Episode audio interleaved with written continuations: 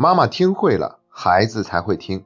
欢迎来到妈妈你听，我是李小闯。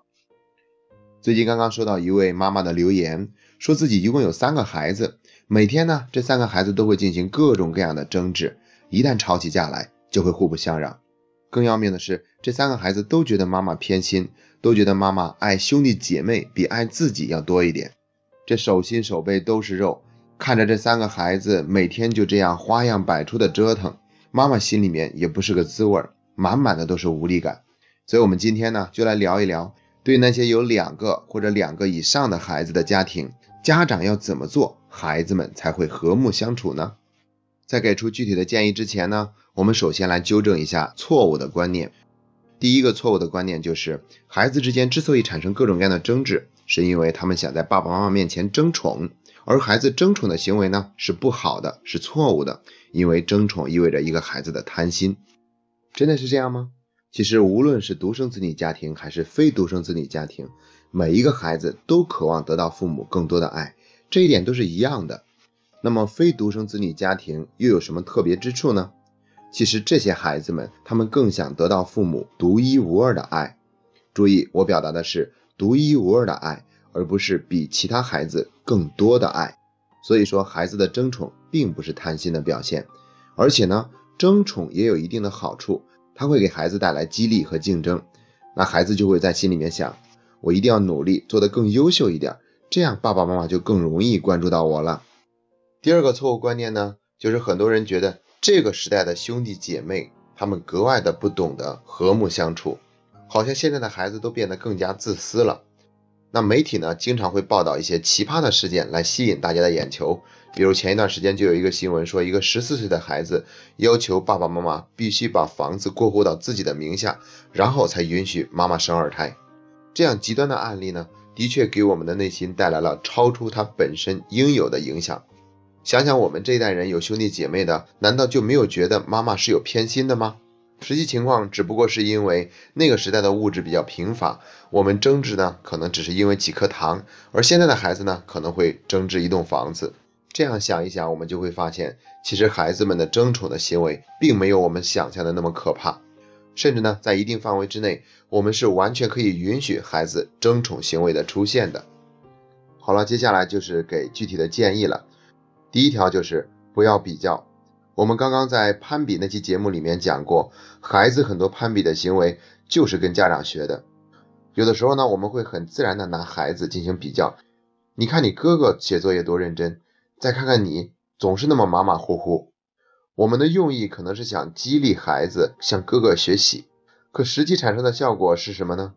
这会让孩子觉得，我之所以受到爸爸妈妈的批评，是因为哥哥，要不是因为他，爸爸妈妈也不会批评我了。所以他会对哥哥产生一种敌意，甚至是仇视的心理。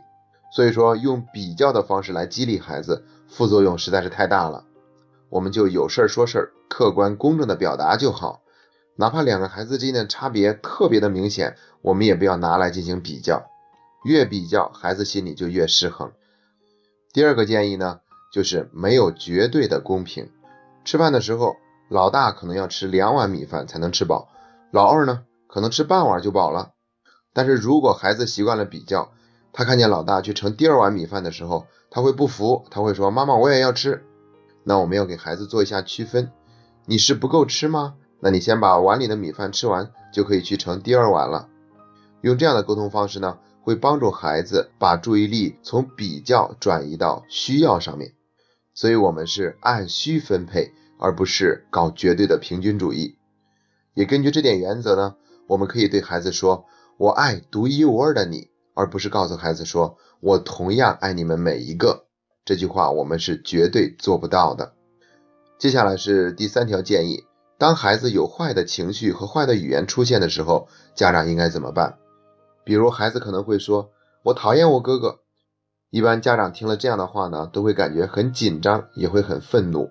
而实际情况是，孩子在用这样的方式来表达自己一种强烈的情绪。我们完全没有必要把孩子所说的每一个字都当真，我们要表达对孩子的那份理解和接纳。哦，我知道你很讨厌你哥哥。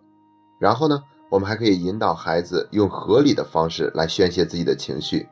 如果你感觉很生气或者很委屈，妈妈想看到你用一种既不伤害自己也不伤害别人的方式来表达。比如，你可以把你的心情用笔写下来，或者画成一幅画，再或者回到自己的房间使劲捶打自己的枕头。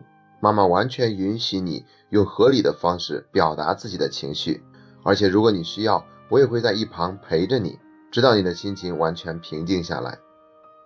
接下来是第四条建议了。如果孩子之间发生了激烈的冲突，甚至是打架了，应该怎么办呢？很多家长都会觉得，那我们一定要及时去管一管。那我觉得呢，不用着急，可以先判断一下事情的严重程度是怎样的。如果只是发生了口角，这是比较轻的，那我们还是不要去管。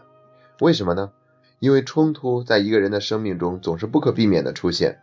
我们不妨借助这样的一个机会呢，正好去锻炼一个孩子。面对冲突、解决冲突的能力，所以不要急于去干涉，而是去观察究竟会发生什么。如果问题好像变得越来越严重了，那我们就可以大声的确认一下，你们两个是在闹着玩呢，还是在真的吵架？